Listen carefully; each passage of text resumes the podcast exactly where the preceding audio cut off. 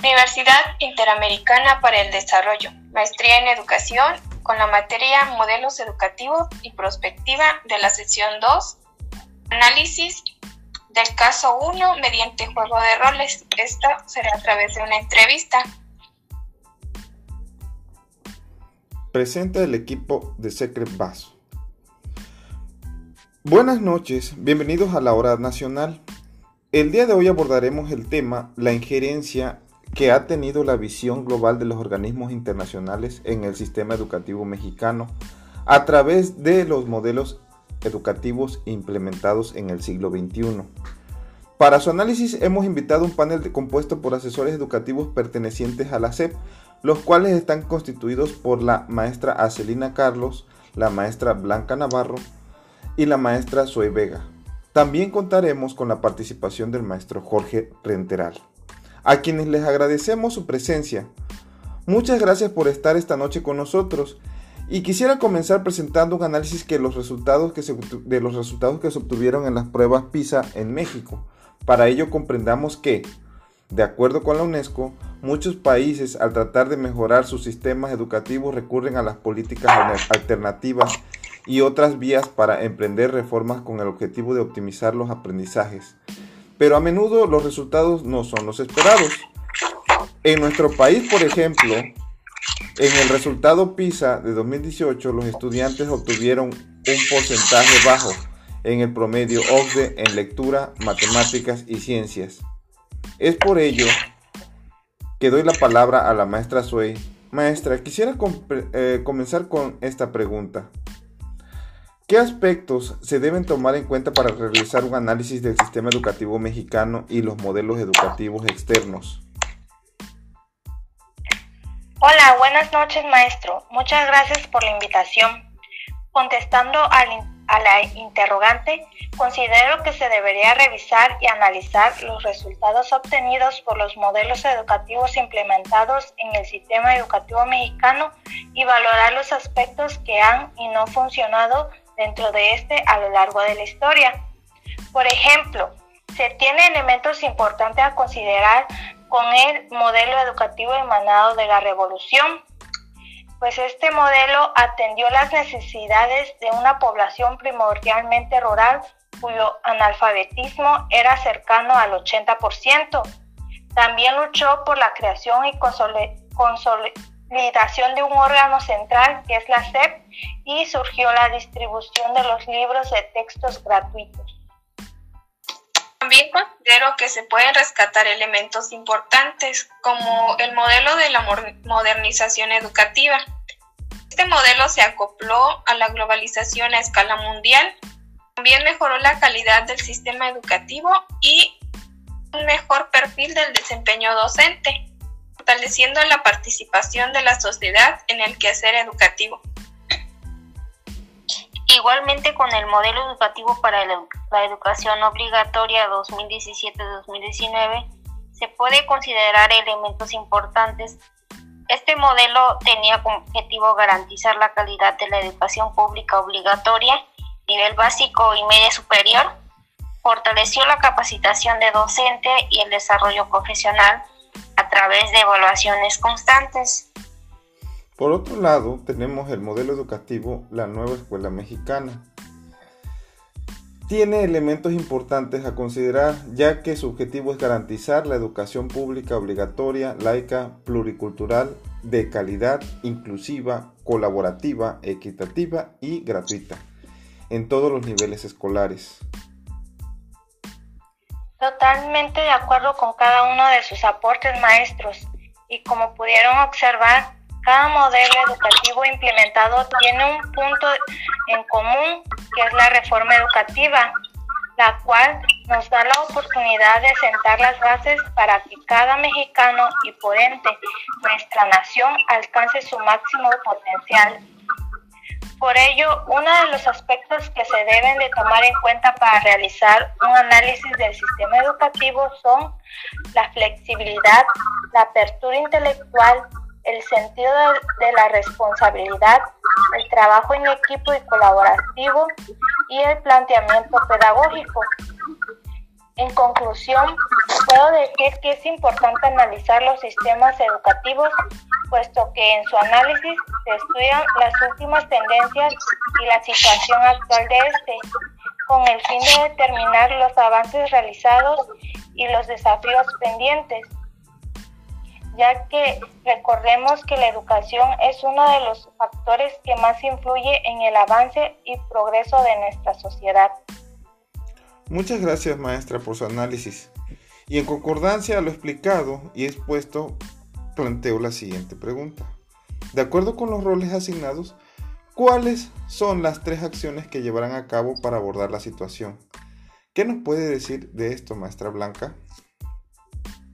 Hola, buenas noches a todos y muchas gracias. Considero que existen tres acciones que se pueden implementar para realizar un análisis del sistema educativo mexicano mediante las siguientes acciones, que es la primera, la actuación profesional del docente, la segunda, el proceso del diseño y desarrollo del currículo y la tercera, la organización y funcionamiento de los centros educativos. En cuanto a la actuación del personal docente, es esencial para actuar, para actuar profesionalmente a la altura de las necesidades de la época y la sociedad en cuestión y debe estar dirigida hacia una formación y aprendizaje para toda la vida. Por lo tanto, la calidad educativa y el desempeño docente van de la mano. Algunos puntos de interés básicos para este análisis pueden ser que las políticas públicas deben revalorar el desempeño docente y considerar incentivos como reconocimiento de resultados, así como mejorar las condiciones de trabajo e impulsar la investigación para superarse.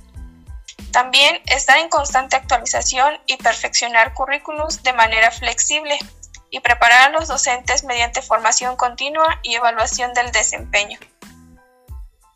Maestra, también considero que deben incentivar la innovación y creatividad de docentes de acuerdo a las demandas sociales contemporáneas e implementar TICs para la educación y el desempeño docente, así como las inversiones y la infraestructura necesaria.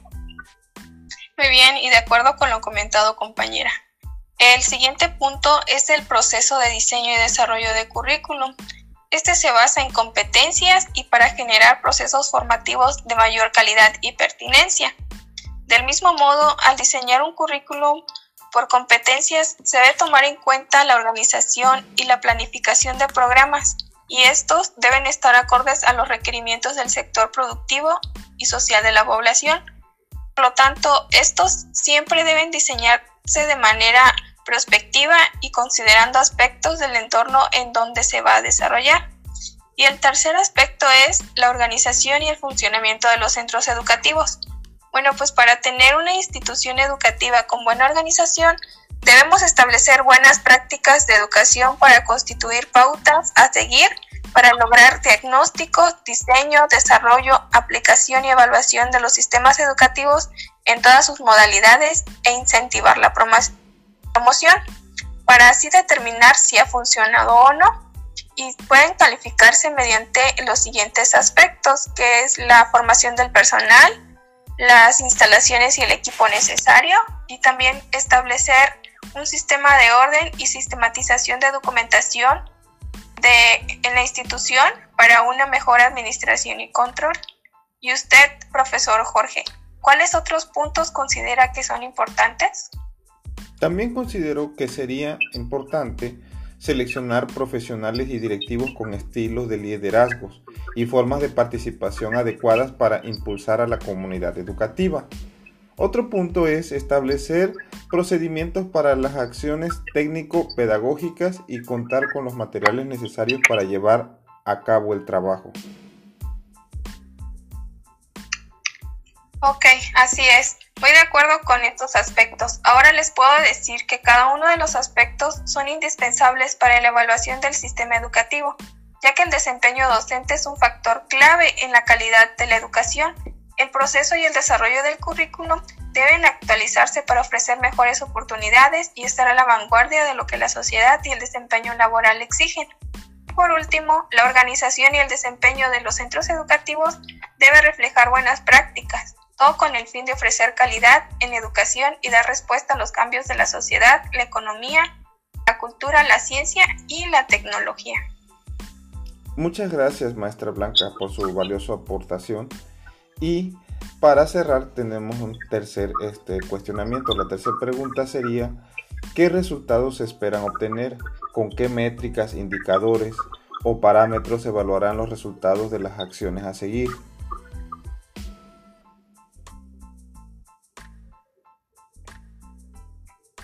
Maestra Celina. Hola, muy buenas noches a todos. Muchas gracias por cederme este espacio, maestro. A continuación, este, las estrategias de mejora aplicadas en los sistemas educativos analizados por Barber y colegas para subir un nivel de desempeño de acuerdo con la prueba PISA. Primero se indica el tránsito de etapa y enseguida el conjunto de intervenciones que se da en cada una de ellas. De regular a bueno se centran en consolidar las bases del sistema, incluye producir datos de desempeños de alta calidad, garantizar la rendición de cuentas y crear modelos adecuados de financiamiento, estructura de organización y pedagogía. El segundo, de bueno a muy bueno, se centra en el lugar que la docencia y la dirección de, escuelas sean consideradas una profesión. Y el tercero, de muy bueno excelente, llevan la mejora desde el centro a las propias escuelas. El foco está puesto en la introducción del aprendizaje entre pares. La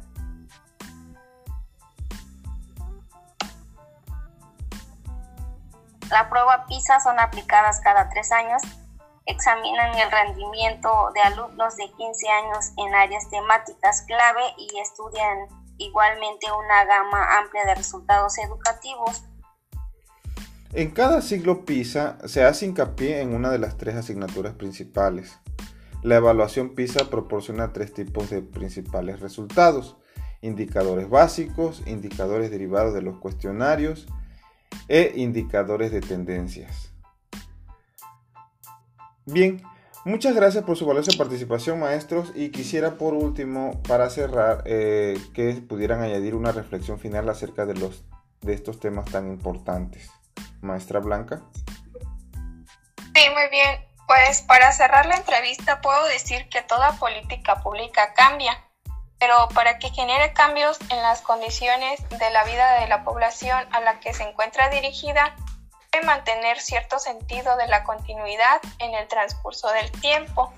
En este sentido, el debate, la crítica y la reforma deben estar orientados hacia los programas y actividades administrativas que se llevan a cabo para aplicar los principios nucleares y no hacia los principios del núcleo.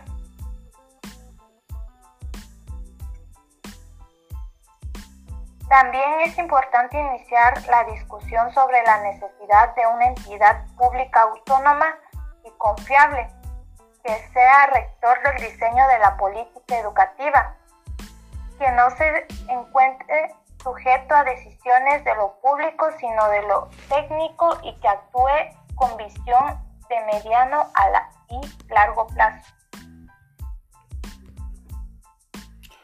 Muy bien, muy interesante toda la información que nos han presentado estos asesores, a los cuales les quiero agradecer cada una de sus aportaciones. Esperemos que haya sido de su agrado. Por su atención, buenas noches y les recordamos que nos siguen en todas las redes sociales para la próxima entrevista en La Hora Nacional. Hasta mañana.